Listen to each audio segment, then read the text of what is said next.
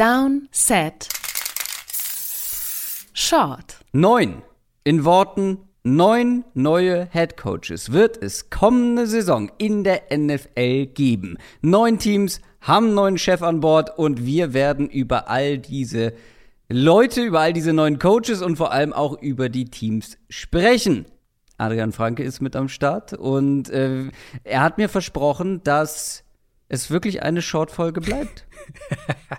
Dreist gelogen. Ich habe gesagt, ich habe heute Morgen äh, angefangen, oder ich habe natürlich schon vor ein paar Tagen so ein bisschen angefangen zu recherchieren und, und mir ein paar Notizen zu machen. Mhm. Und als ich dann angefangen habe, das alles neu so zusammenzutragen, äh, wurde mir relativ schnell klar, dass das, äh, das wird eng in einer halben Stunde, weil neun Head Coaches sind halt einfach schon echt verdammt viel.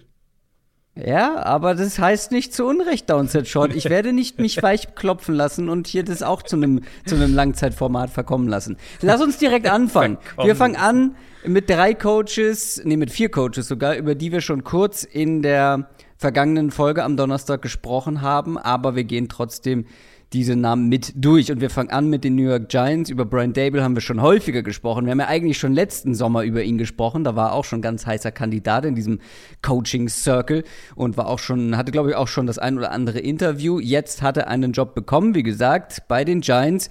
Er war bisher, ja, schon eine ganze Weile im Business dabei. Jetzt zuletzt war er bei den Bills als Offensive Coordinator, hat da offensichtlich gute Arbeit gemacht, äh, gemacht denn er hat die Bills Offense zu einer der besten der Liga entwickelt und vor allem hat er auch ja Josh Allen zu dem mit zu dem gemacht, was er jetzt ist, aber vorher auch schon ein paar interessante Stationen.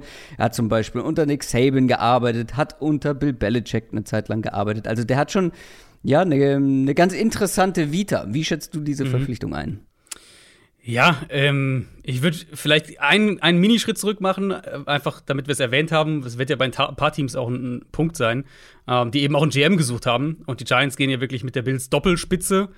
Das so vielleicht kurz erwähnt. Sie haben ja Joe Schön, den, den, äh, den, ja, die ehemals rechte Hand von Brandon Bean, dem Bills GM, geholt. Ähm, und sobald der als GM feststand, war dann auch Dable so der klare Favorit auf den Head Coach. Posten.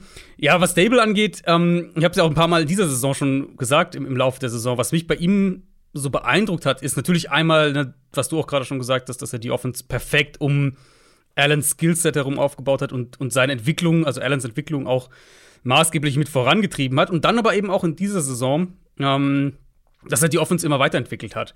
Und das ist jetzt natürlich die große Aufgabe letztlich in New York, falls ihnen ein Quarterback im Draft sehr gut gefällt. Sie haben ja die Mittel, sie haben ja, haben ja hohe Picks, ähm, den auch zu holen und den dann eben zu entwickeln. Oder halt, falls nicht, könnte man eben sagen, ein Jahr bleibst bei Daniel Jones, guckst, was, was er mit Jones machen kann und gehst dann gegebenenfalls in der nächsten Offseason spezifisch auf Quarterback-Suche. Aber das ist, ist, so von der Idee her, ist das die Verpflichtung, wo ich sage, ähm, damit stellst du dich für, damit stellst du dich perspektivisch für die Zukunft auf, um einen Quarterback, entweder halt den, den du hast, zu entwickeln oder eben dann einen, irgendwann einen Rookie-Quarterback ähm, zu entwickeln. Und ich mag generell, ich mag auch den Coaching-Staff, den sie bisher so zusammenstellen.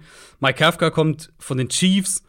Der wird der Offensive Coordinator sein, war der Quarterbacks-Coach und Passing Game Coordinator. Und Kansas City gilt auch als so einer, der, der ein sehr aufstrebender Coach ist, auch schon ein bisschen Head Coach-Buzz mal gehabt. Ähm, Freddy Kitchens, ja, ich weiß, Freddy Kitchens als Head Coach war ein ziemlicher Flop, ähm, aber als Position Coach und, und als, als er ja nur so dieser Interims-Playcaller damals war, da hat er auch er ja gezeigt, dass er eine Offense wirklich in, in kurzer Zeit auch umstellen kann. Quarterbacks-Coach bringt aus Buffalo mit. Also ich vermute, wir werden schon so eine Variante dieser, dieser Spread-Offense irgendwo bekommen, wenn wir so ein bisschen schematisch spekulieren. Aber das ist ein, ein starker offensiver Staff und ich halte Dable für einen, für einen sehr guten Coach, auch so wie er rüberkommt. Ähm, ja, ja, ich glaube, die Giants sind. Ich glaube, die Giants sind auf einem ganz guten Weg, was das Gerüst angeht. Ja, wir sind auf jeden Fall optimistischer als bei der letzten Verpflichtung. Ich glaube, das kann man, ja. das kann man ja. festhalten. Allerdings muss man natürlich auch hier noch mal sagen, letztendlich wissen wir nicht genau, wie sie sich als Head Coach schlagen, Klar. weil einige von denen, über die wir sprechen werden, waren noch nie Head Coach. Das ist jetzt quasi, das sind jetzt quasi Rookie Head Coaches und das ist einfach noch mal eine ganz andere Position als alles andere, als irgendwelche Coordinator-Jobs ja. oder Assistant-Jobs. Das kann man einfach nicht vergleichen. Du hast einfach andere Aufgaben und du musst auch mit dem Team harmonieren. Bei Dable ist es so, das habe ich ja auch in der vergangenen Folge gesagt, der gilt halt wirklich so auch als ein sehr beliebter ähm, mhm. Coach bei den Spielern, der sehr auf Wellenlänge mit den Spielern sein kann. und kommt ja auch, wie du schon gesagt hast, echt, ja, sympathisch einfach rüber. Ähm, ja. So wie er auftritt. Und das ist, glaube ich, auch nicht gerade unwichtig. Da haben wir auch schon andere Beispiele in der Vergangenheit erlebt. Ja, und das, was du gesagt hast, eben, das, das da wäre ich auch nochmal drauf zu sprechen gekommen. Eben, ähm, wir werden es wahrscheinlich auch nochmal bei ein, zwei Kandidaten ansprechen. Dieses ganze Thema, wir wissen einfach nicht, wer ein guter Headcoach ist im Endeffekt. Und nicht nur wir wissen das nicht, die Teams wissen es auch nicht, sonst würden nicht mhm. jedes Jahr so viele ähm, daneben greifen, auch mit ihren Verpflichtungen. Ich denke halt, was bei einem Coach wie, wie Dable ein optimistischer stimmt irgendwo, ist, dass, er, dass wir halt mehr wissen, was wir bekommen. Weil er mhm. eben, er war halt in dieser Position, er war der klar, er war der offensive Koordinator unter einem defensiven Headcoach, sprich, ja. die Offense verbindest du schon sehr stark mit, mit ihm. Die Entwicklung von Josh Allen verbindet man natürlich auch dann zumindest ein gutes, ein gutes Stück weit mit ihm.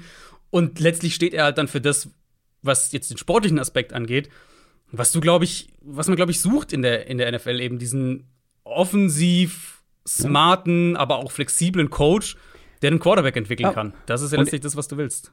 Und er ist, finde ich, das unterscheidet ihn so ein bisschen von anderen offensiven, in Anführungsstrichen, Masterminds. Er ist dazu noch halt einfach dieser kumpelige, ähm, aber doch autoritäre Typ. Mhm. Zumindest stelle ich ihn mir so vor. Wie es dann hinter den Kulissen ist, wissen ja. wir nie. Aber wie du schon gesagt hast, man hat bei ihm zumindest handfeste Beweise dafür, dass er eine gute sportliche Arbeit zumindest genau. gemacht hat. Genau. Und, und was dann gesagt, natürlich, ja.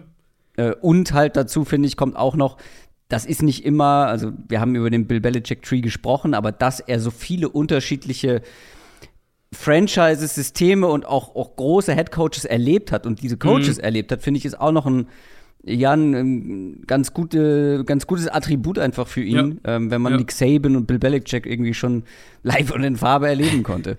Ja, auch sehr verschiedene Quarterbacks, ja. Also wenn wir jetzt Total, bei dem Thema ja. bleiben, so auch sehr, sehr, sehr unterschiedliche Quarterbacks ähm, kennengelernt. Was ich dann auch spannend finde, weil ich jetzt den, den Coaching-Staff schon so ein bisschen angesprochen habe, um das vielleicht rund zu machen, ähm, der Defensive Coordinator-Posten, der wurde ja heute, also Dienstag nehmen wir jetzt auf, ähm, wurde der ja besetzt. Da wäre Patrick Graham eigentlich geblieben, wenn er das gewollt hätte. Der geht aber zu den Raiders, den, kommt, den kommen wir auch noch später. Übernimmt da als Defensive Coordinator. Und ähm, es wird äh, Wink Martindale, also der Ex-Ravens Defensive Coordinator. Mhm. Und das finde ich auch sehr spannend, muss ich sagen, weil die, die Giants haben an sich ein ganz gutes defensives Personal. Das war ja so ein bisschen auch Teil ja. von dem, ich frag wo man mich auch so ein bisschen, Ich frage mich auch so ein bisschen, wie sich Patrick Graham oder wie Patrick Graham auch für manche Headcoach-Posten in Frage kam, weil ich meinte ja gerade ein gutes sportliches Resümee abgegeben. Ja. Das hat der Mann vor allem letztes Jahr dann zumindest mhm. überhaupt nicht gemacht. Ja, also diese Saison nicht. In der Saison davor schon, aber in dieser aber, Saison nicht ja, wirklich. Also diese Saison ähm, hat man viel mehr erwartet. Ja, nee, absolut. Und ich glaube, sie haben auch das gut, sie haben gutes Personal, um die Art Defense zu spielen. Mhm. Mit eben so, na, also Wink Martindale, starke Secondary, Man Coverage, viel Blitzing und halt die, die Line dann davor, ähm, die den Run ganz gut eigentlich stoppen sollte, ohne dass du da viel zusätzlich hilfst. Also, das sollte, glaube ich, in der Richtung auch ganz gut passen. Ähm, ja, also ich hatte ja mal, ich hatte geschrieben bei den Giants ähm, zu, als genau als die Meldung kam, ja, Judge bleibt wahrscheinlich. Das war ja Mhm. Eigentlich, eigentlich waren wir mhm. schon an dem Punkt, wo es hieß, Joe Judge bleibt. Das nee, ich habe das nicht geglaubt. Nach dem dritter und neunten Ding und dem letzten Spiel, ähm, ich konnte es mir nicht vorstellen.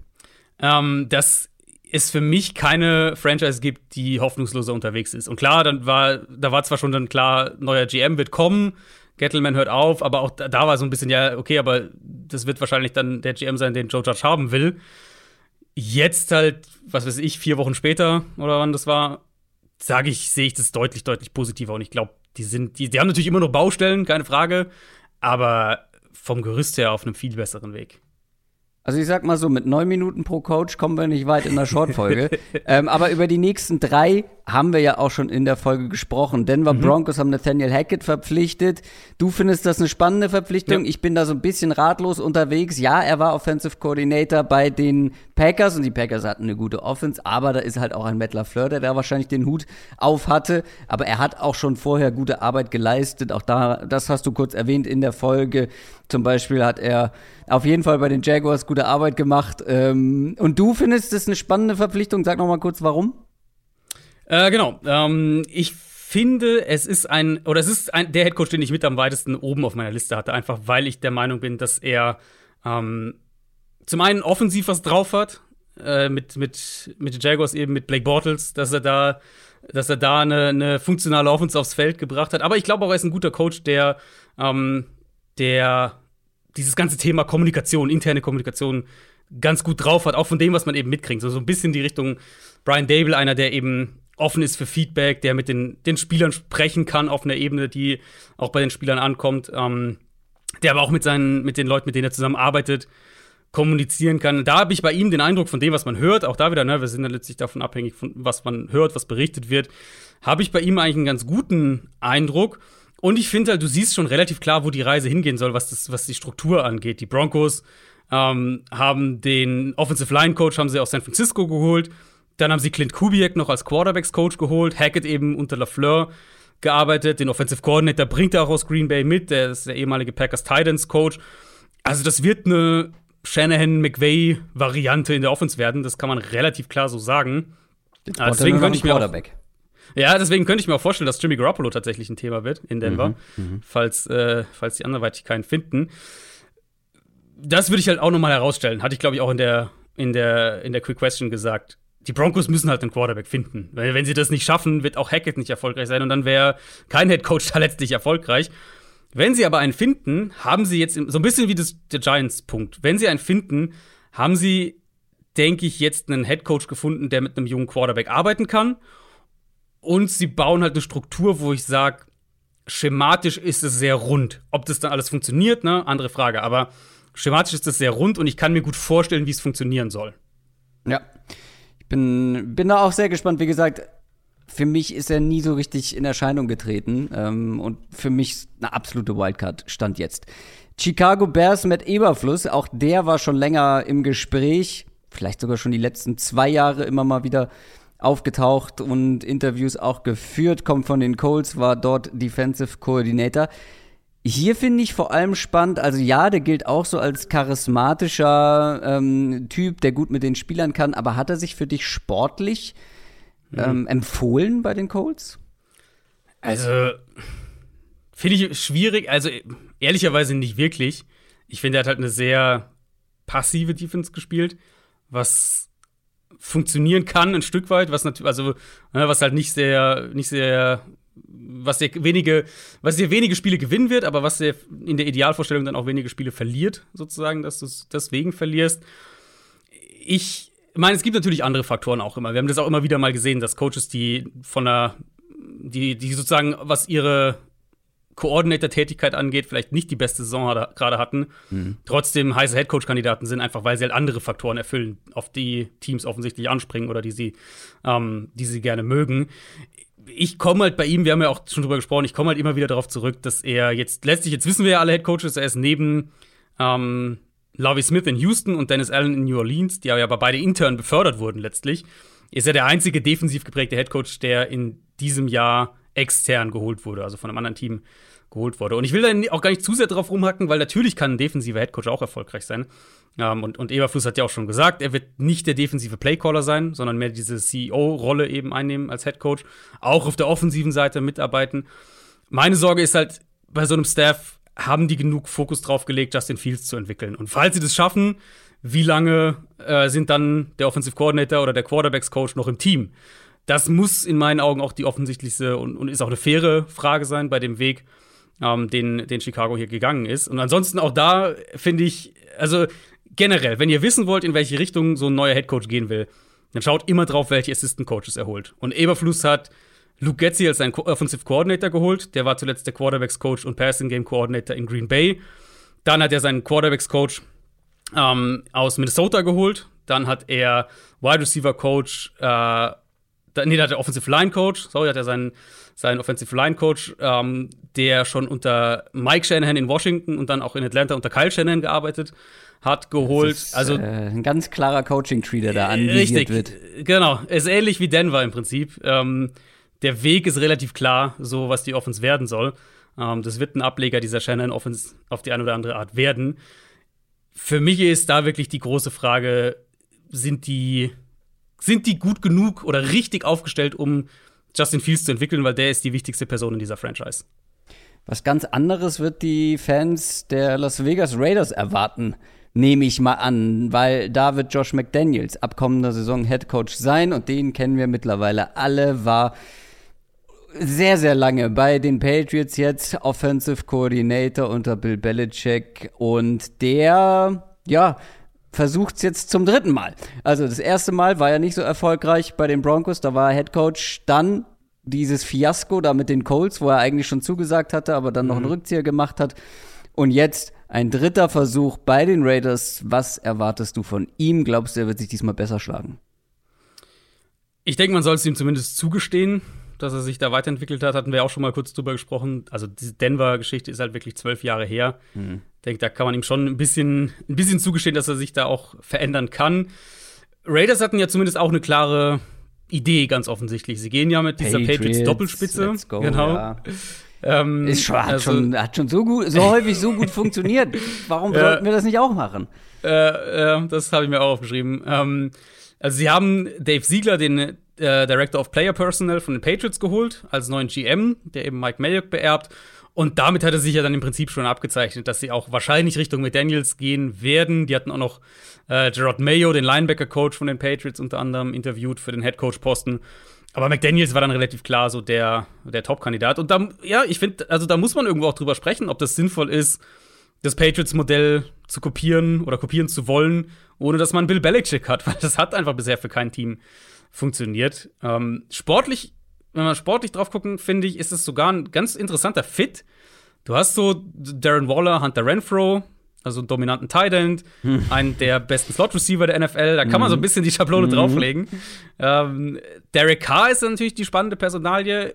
Kein schlechter Quarterback, aber halt auch kein Elite-Quarterback, hat noch ein Jahr Vertrag. Mal gucken, wie es da weitergeht. Also ich denke nicht, dass sie ihn jetzt abgeben, aber das wird sicher ein Thema spätestens dann für kommende Offseason sein. Mhm. Und ich, also zum einen mag ich McDaniels als Offense-Coach ich glaube, da hat er wirklich was drauf. Ich war auch sehr beeindruckt, was sie dieses Jahr haben wir auch drüber gesprochen, mit Mac Jones da letztlich gemacht haben, auch in der, in der Art und Weise, wie sie ihn rangeführt haben. Und die Raiders haben eben Patrick Graham als Defensive Coordinator bekommen, was also für das Ausmaß an Interesse, das der hatte, war das tatsächlich so ein kleiner Coup. Ähm, mhm.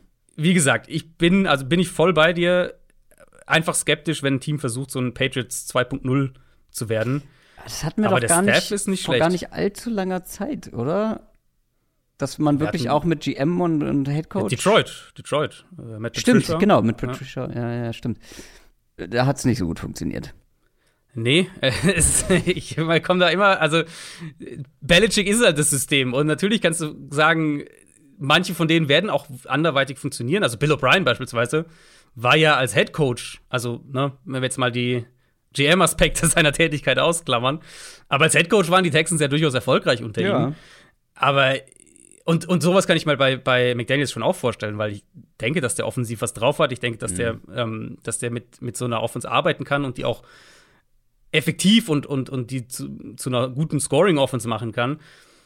Aber dass man versucht, eben dieses Patriots-Modell zu kopieren, ja, das, ich glaube, das funktioniert einfach nicht so, wie man sich das vielleicht vorstellt ohne Belichick. Aber wie viele andere Teams auch werden die Minnesota Vikings ähm, ja wieder in so eine grobe Shanahan Coaching Tree Richtung gehen und haben eine sehr interessante Verpflichtung getätigt, nachdem es ja danach aussah, mhm. als würde man ähm, John oder ja ne Jim John, Jim. Äh, Jim, Jim Harbour, ich kriege sie immer durcheinander. Äh, Jim Harbour ähm, verpflichten, daraus wurde dann nichts. Stattdessen hat man einen etwas unbekannteren Namen geholt, nämlich Kevin O'Connell, ehemals Offensive Coordinator der Rams. Also der nächste, der Sean McVay quasi unter der Decke weggezogen wird. Sehr spannende Verpflichtung, wie ich finde, aber halt auch mit mhm. vielen Fragezeichen verbunden, oder? Ja, absolut. Und da finde ich, ist der ganze, dieser ganze Prozess auch mit der Harbour-Sache schubst einen, glaube ich, so ein bisschen in die Richtung, in die die Vikings gehen wollen. Weil mit Harbo, das war ja mit Harbo war das ja so, der hatte äh, mit dem Team ja schon gesprochen, virtuell und so, und dann gab es eben dieses lange Interview, wo er auch nach Minnesota gekommen ist. Und danach gab es Berichte, dass Harbo letztlich so ein bisschen der Meinung war, ja, der, der Job ist schon fast seiner, aber die Vikings eigentlich waren an dem Punkt noch relativ offen und, und es gab ja dieses ganz konkrete Thema in Minnesota, welche Art der internen Kommunikation der internen Hierarchie wollen wir uns aufbauen. Nachdem das wohl mit Mike Zimmer immer wieder ein Problem war, intern mhm. jetzt betrachtet. Und letztlich haben sie sich halt für einen super progressiven und natürlich auch mutigen Weg entschieden, weil das sind letztlich auch Wildcards, ganz klar. Ähm, und da erkennt man, denke ich, klar, was, was letztlich zumindest ein wichtiger Teil in der Art und Weise war, wie sie vorgegangen sind. Weil die Vikings sind ja auf GM und auf Head Coach bewusst zu jungen und natürlich aber auch vergleichsweise unerfahrenen Leuten ähm, gegangen. Quasi Adolfo Mensa kommt von den Browns, übernimmt als GM. Ein GM mit einem klaren Analytics-Background, der war zuletzt äh, war zuletzt in Cleveland, Vice President of Football Operations, super spannender GM-Kandidat, wo ich auch direkt da, also da bin ich direkt sehr gespannt, wie er dieses Thema Umbruch oder Nicht-Umbruch angeht. So, was machst du mit Kirk Cousins?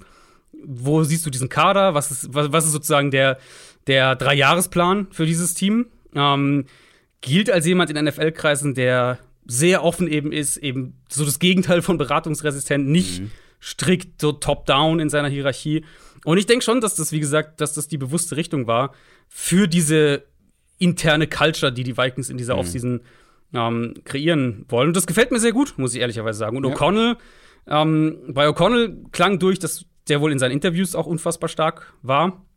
Ähm, jetzt eben zwei Jahre Offensive Coordinator unter McVay gewesen, davor in Washington, auch da vielleicht für die, für die weitere Story noch interessant. Der war ein Jahr lang in Washington auch der Quarterbacks-Coach von Kirk Cousins bevor der dann weggegangen ist. Also der mhm. kennt den auch schon. Das wird uns sicher noch begleiten in den nächsten Wochen. Ähm, aber ja, also man muss sagen, die Vikings gehen Risiko ein, aber ich finde den Weg sehr, sehr spannend, den sie einschlagen. Ja, finde ich auch. Ich glaube, wir haben auch mal über ihn gesprochen, ist schon einige Zeit her. Ähm, da hattest du, glaube ich, Nathaniel Hackett so als spannenden Koordinator genannt, mhm. den du gerne mal sehen würdest und ich O'Connell eben. Ist halt bei solchen Offensive Coordinatoren, die unter einem offensiven Head Coach arbeiten immer die Frage, wie viel hat er ja. selber gemacht. Ich ja. glaube, er, also Sean McVay hat das Playcalling gemacht. Ne? Wie Klar. sieht's da bei ihm aus? Ähm, deswegen meine ich halt viele Fragezeichen. Wie, wie eng haben die beiden zusammengearbeitet, Sean McVay und er? Wie viel mhm. hat er mhm. da mitgenommen? Ist natürlich immer dann gerade auch ja nur, ja. Ähm, was waren das, zwei Jahre oder ein Jahr? Ähm, zwei Jahre. Zwei Jahre, genau, zwei Saisons, stimmt.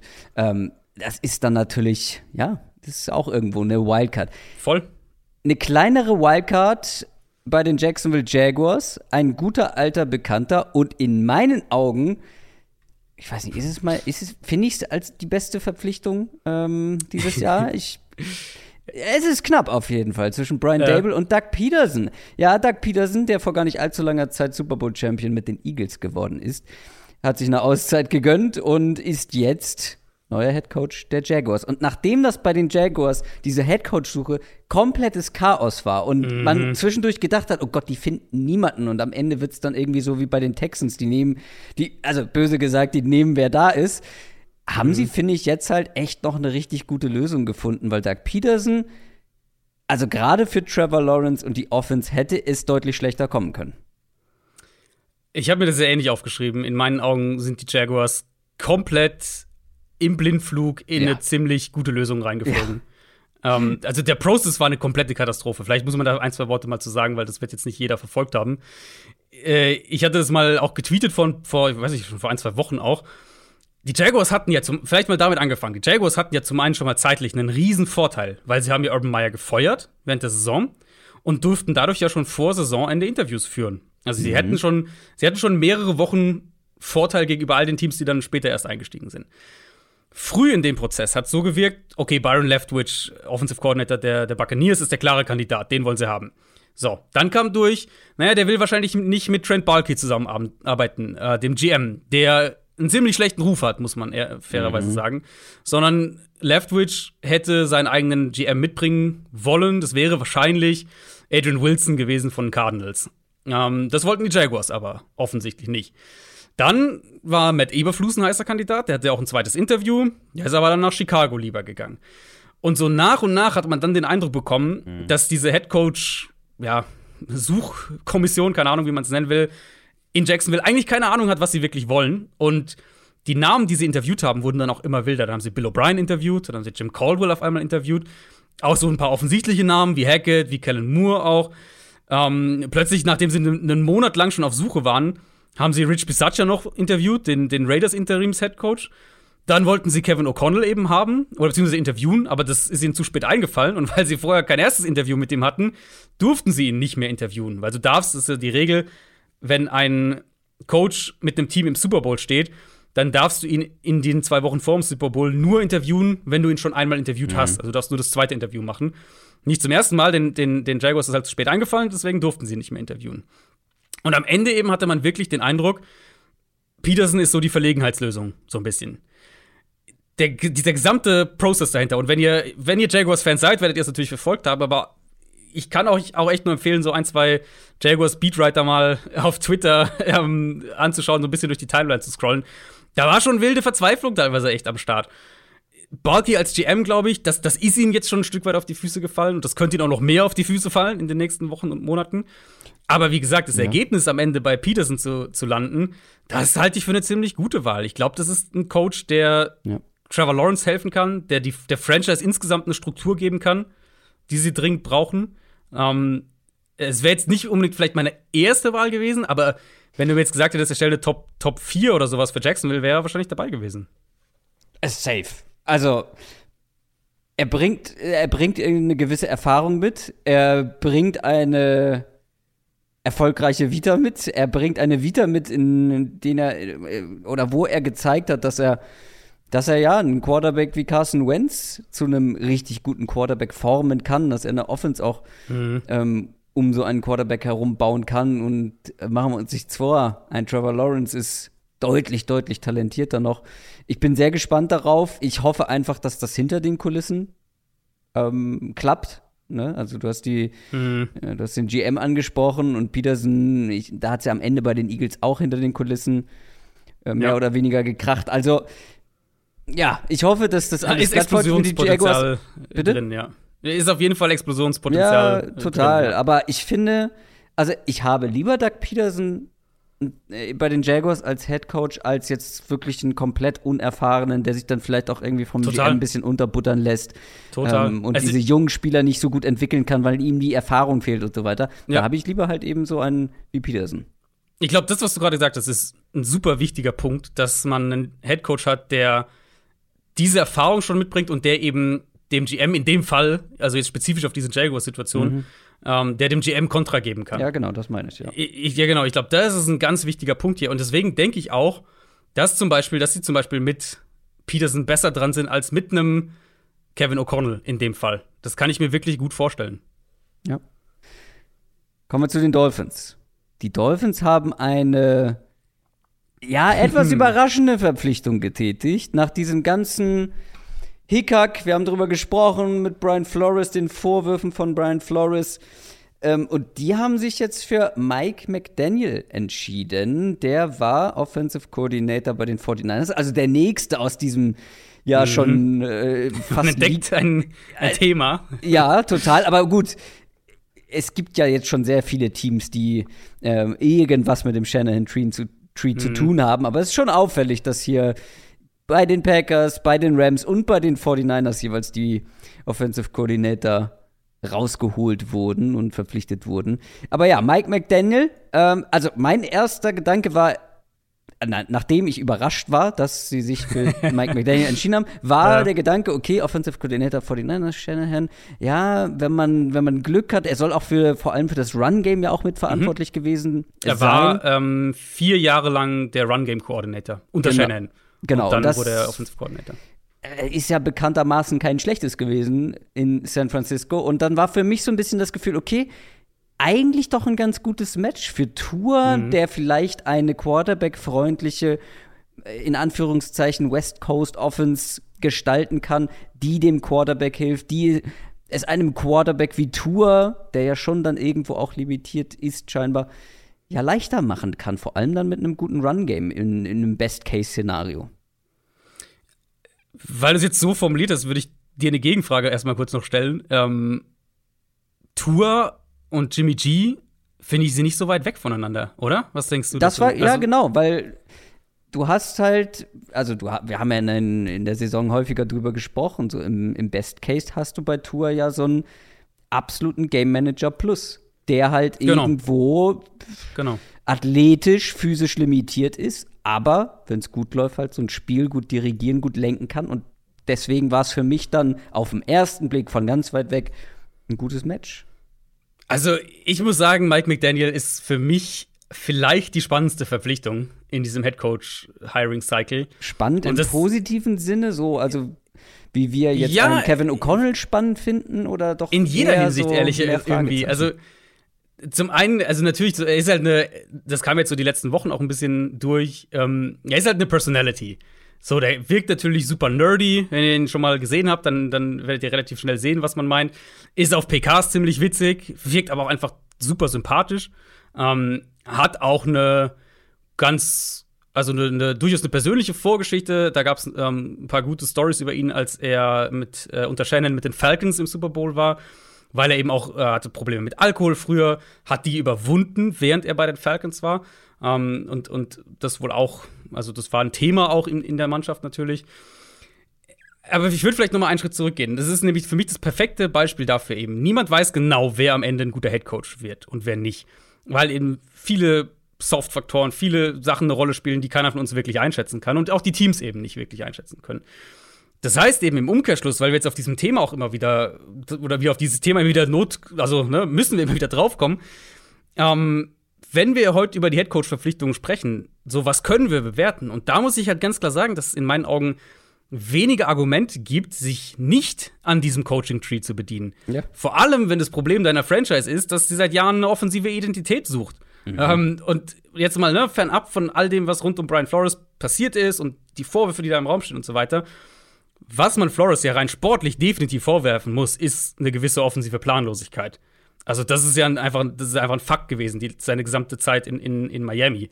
Ähm, McDaniel eben, du hast schon gesagt, Offensive Coordinator eben, davor Run Game Coordinator, war auch in Atlanta und äh, in Cleveland und in Washington schon mit Shanahan zusammen. Also da ist kein ja, Geheimnis, was wie die Offense aussehen wird. Und vor allem auch unter Mike Shanahan schon gearbeitet. Genau. Äh, genau unter Gary Kubiak äh, gearbeitet. Ja. Also wirklich den Coaching Tree einmal komplett durchlaufen. Total. Genau. Um, und das ist ja absolut positiv in dem Fall. Weil natürlich wissen wir letztlich nicht, das ist ein, ein junger Coach, wir wissen nicht genau, funktioniert er als Head Coach, kann der ein Team anführen, so all diese Sachen. Aber was wir bei ihm wissen, ist, dass er eine klare offensive Struktur mitbringt. Und das halte ich halt für einen sehr, sehr positiven Schritt erstmal. Ähm, für Miami und, und, und für Tour letztlich dann auch. Ja, total. Ähm, wie gesagt, ich glaube, ich habe alles schon äh, dazu gesagt äh, zu Mike McDaniel. Ich habe mir auf deine Empfehlung auch noch mal Fotos angeguckt. Ja, ich weiß, was du meinst mit Nerdy. Ist auch für einen Football-Coach übermäßig schlank. also ja, du, du, siehst ihn halt und denkst dir so, das ist so der. Das ist der Analytics-Guy. Ja, äh, so ein bisschen, ja. Aber man soll ja nicht von, äh, Nein. Man soll ja nicht von außen beurteilen. Nein. Ähm, ebenfalls überraschend die Verpflichtung dann der Texans. Lovey Smith. Da war auch mein erster Gedanke so, hä?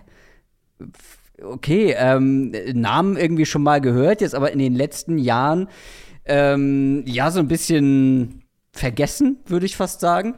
Der war bei den Texans letztes Jahr als Defensive Coordinator und als Assistant Head Coach.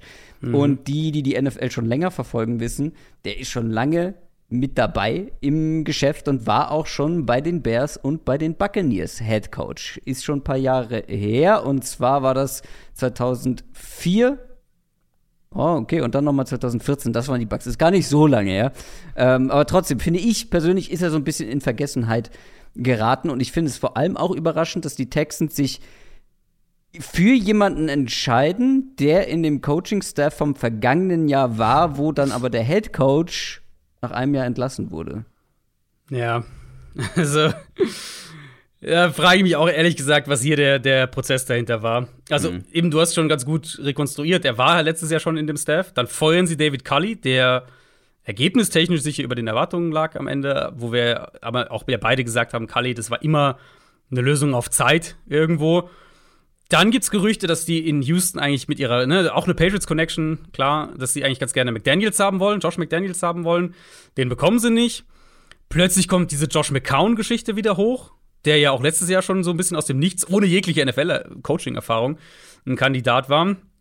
Dann hieß es gerade noch Anfang der Woche hieß es, McCown und Brian Flores sind die beiden Finalisten und am Ende befördern sie Lovie Smith intern. Der heute auch mhm. auf der Pressekonferenz gesagt hat, er weiß nicht genau, wann er ein Kandidat wurde für den Headcoach-Posten. Mhm. Also, wow. Ja, ich meine, da können wir jetzt spekulieren. Ne? Dachten sie, sie kriegen vielleicht McDaniels, wollten sie vielleicht eigentlich Flores? Aber das war dann nicht mehr möglich, nach dem, was da gerade ansonsten abgeht mit, mit, der, äh, mit, der, mit, der, mit der Klage. Wollten sie vielleicht sogar McCown, aber haben das dann nicht durchgebracht, nach all dem, was mit Flores Vorwürfen da so nach außen gekommen ist. Das ist jetzt alles Spekulation, nicht falsch verstehen. Aber irgendwo halt Erklärungsversuche, um sich ansatzweise herleiten zu können, wie Houston an diesen Punkt kam. Und, und dieser Punkt, also ich weiß nicht, wie es dir geht, aber in meinen Augen fühlt sich das an wie Houston vor einem Jahr. Lovie Smith ist jetzt die mhm, Übergangslösung genau. 2.0, so ein bisschen. Ja. Klar, der hat mehr Erfahrung auf jeden Fall. Der, der hat Headcoach-Erfahrung, der hat schon als Headcoach Teams angeführt. Das wird ein, insofern wahrscheinlich schon ein Upgrade irgendwo auch sein. Aber letztlich ist Houston immer noch so im Nirgendwo. Und man hat jetzt nicht den Eindruck, dass, dass sowas wie Aufbruchstimmung oder sowas da kommt, sondern eher, man tritt halt auf der Stelle, aber die Stelle ist ein kleines bisschen besser als letztes Jahr. NFL Head Coach of the Year gewesen, 2005. Na, ist ein paar Tage her. Ist ein paar Tage her, ja. Aber ja, äh, es ging mir ähnlich wie dir. Dieses, okay, das ist jetzt die Wahl, das ist, wirkt so ein bisschen so. Also, glaubst du, dass die Texans keine Chance auf jemand anderes hatten, dass dieses, wie letztes Jahr ja eigentlich auch schon, dass das Projekt Texans aktuell einfach so unattraktiv ist, dass manche sagen, okay, ich bleibe dann lieber hier in meiner komfortablen Koordinatorposition, anstatt mir das anzutun?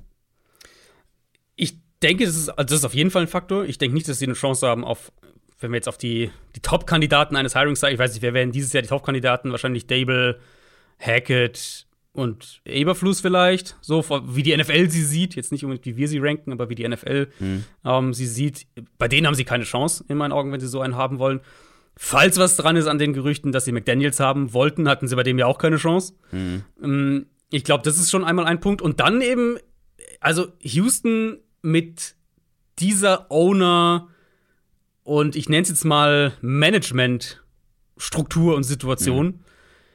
ist, glaube ich, super unattraktiv. Also, mhm. da willst, ich, da willst du, glaube ich, als Headcoach, als, als ein Headcoach-Kandidat eigentlich nicht wirklich hin. Und das wird sich auch auf absehbare Zeit wahrscheinlich nicht ändern. Also ich, ich tue mich bei den Texans echt schwer, so ein bisschen zu sagen, wo da, wo da das, das Licht am Ende des Tunnels ist. Ich meine, die werden wahrscheinlich Deshaun Watson traden in dieser Offseason. Davon gehe ich zumindest mal fest aus. Dann ist immerhin das Kapitel mal abgehakt aus Texans Sicht. Aber so das Drumherum und, und was da alles im Hintergrund abgeht, das bleibt ja irgendwie. So ein bisschen ratlos waren wir auch bei den Saints in unserer letzten Podcast-Folge. Da haben wir gesagt, okay, wo soll da die Reise hingehen? Kein Quarterback, kein Cap Space, aber jetzt immerhin einen Head Coach und zwar einer, der schon lange bei den Saints am Start ist, nämlich den ehemaligen Defensive Coordinator Dennis Allen. Was sagen wir dazu? Es gab da heute ein paar kuriose Gerüchte, ähm, dass die Saints einen Head Coach haben wollten, der zum einen die Saints als Franchise kennt und versteht und zum anderen auch Headcoach-Erfahrung hat. Das, das wurde von Reportern berichtet, dass das die beiden primären Punkte quasi auf der Suche waren. Falls das stimmt, das wäre natürlich ziemlich absurd, weil dann hast du dann einen Kandidatenkreis von irgendwie vier Leuten oder so, die, die diese beiden Punkte äh, mhm. erfüllen. Dennis Allen erfüllt sie natürlich, war jetzt Defensive Coordinator eben seit 2015 und, und ein sehr guter, muss man auch klar sagen. Ja. Vorher Headcoach gewesen in Oakland, äh, 2012 bis 2014. Das ist damals weniger erfolgreich, aber eben auch mit einem Team, das damals äh, Cap-Probleme hatte, das wenige Draftpicks hatte, das, Ach, das, das nicht wirklich einen, einen, Quarterback hatte, was auch ein bisschen äh, die Saints-Situation ja. beschreibt. Ähm, ja. Absolut. Ähm, und ja, ich meine, New Orleans kam jetzt natürlich auch spät auf den Markt durch den Rücktritt von, von Sean Payton plus eben die die, ja, die schwierige Teamsituation eben, das, oder wir haben ja auch drüber gesprochen, das war jetzt wahrscheinlich auch nicht der attraktivste Job so. Und eben, da, wenn man so spät erst überhaupt einsteigt, ist es natürlich generell schwieriger. Ich denke, dass Dennis Allen ein sehr guter Coach ist. Mhm. Ich weiß nicht, ob das unabhängig davon eine Situation ist, in der sich ein Head Coach, der nicht Sean Payton heißt, jetzt mhm. lange halten wird, ehrlicherweise. Ja, die Ausgangssituation ist einfach denkbar ungünstig und deswegen mhm. musste ich auch lachen, äh, weil ich habe hab dann auch noch mal geguckt bei den Raiders und ja, da hieß es ganz oft so, ah, da war eigentlich gar nicht mehr zu holen. Aber wie viel ist jetzt mit dieser, ja. dieser Saints-Mannschaft zu holen, wo man überhaupt nicht weiß, wer da nächstes Jahr noch spielt? Ja. Also, das wird auch nicht viel leichter, aber zumindest ist er einer, der die, der die Franchise kennt ähm, und ja, ähm, auch da sehr hoch angesehen ist innerhalb der Franchise, soweit ich das ja. mitbekommen habe.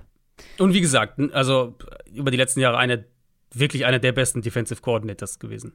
Ja, ich weiß noch, dass ich vor einem Jahr gesagt habe, na, hat mich jetzt nicht ganz so überzeugt im Jahr davor, also vor zwei Jahren, aber jetzt, was die Saints Defense da letzt, äh, ja, in der vergangenen Saison geboten hat, das ist natürlich eine sportliche Empfehlung für mhm. Dennis Allen. Absolut. Das waren unsere Gedanken zu allen neuen Coaching-Verpflichtungen, Head-Coach-Verpflichtungen der NFL. Ähm, Feedback gerne, auch gerne von den Fans der betroffenen Teams, was ihr von der Verpflichtung haltet. Also zum Beispiel bei, ja, bei O'Connell, bei den Vikings weiß ich, dass es ein paar gab, so, okay, wir hätten Jim Harbaugh haben können, jetzt haben wir Kevin O'Connell. Ähm, wie zufrieden seid ihr? Schreibt es gerne mal mhm. bei YouTube in die Kommentare, uns bei Twitter oder bei Instagram. Was gibt's sonst noch von dir, Head Coach Adrian Franke? Ja, das, äh, das wird noch eine Weile dauern. Ähm, nee, also, was ich vorhin schon gesagt habe. viele Leute sehen, glaube ich. ja. ähm, vielleicht, wenn ich, wenn ich diesen ganzen Medienkram zu den Akten ja. lege. Ja. Äh, nee, also generell eben, was ich vorhin gesagt habe, wenn ihr euch wirklich mit Coaching-Staffs auseinandersetzen wollt oder wenn ihr jetzt Fan von einem Team seid, guckt wirklich mal in die Vita von den, von den Leuten, die sie holen für ihren Coaching-Staff. Also, woher holen sie einen Offensive Coordinator? Wo war der mhm. vorher? Wo Defensive Coordinator und so weiter und Quarterbacks-Coach und all diese Sachen. Weil das gibt euch meistens schon einen ganz guten Hinweis dahin, zumindest was der Plan ist, wo sie hingehen wollen. Haben wir jetzt bei, bei, bei den Coaches, die natürlich später jetzt Dennis Allen und, und, äh, und auch Lovie Smith, die kamen ja erst ganz kurzfristig zum Beispiel rein, ähm, McDaniel auch. Da wissen wir vieles einfach noch nicht. Das wird sich auch erst herausstellen. O'Connell natürlich auch. O'Connell kann ja eh erst offiziell werden nach dem Super Bowl. Mhm. Vielleicht auch kurz noch dazu sagen. Ähm, insofern werden da, wird da die Zusammensetzung von den Staffs wird da auch ein bisschen Zeit brauchen. Aber wir haben es ja am Anfang so ein bisschen exemplarisch gemacht bei ein paar Teams, ähm, wo man dann schon anhand der Art und Weise, wo diese Assistant Coaches herkommen, ganz gut sagen kann, ja, das wird wahrscheinlich der, der Plan sein, den der neue Head Coach im Kopf hat. Das war eine Folge Downset Short nicht ganz so schaut heute. Aber wir hören uns ja am Donnerstag auch schon wieder und müssen dann eben nicht über jede einzelne Headcoach-Verpflichtung nochmal sprechen, weil ihr diese Folge gehört habt. Sehr vorbildlich. Wir hören uns Donnerstag. Macht's gut. Tschüss. Ciao, ciao.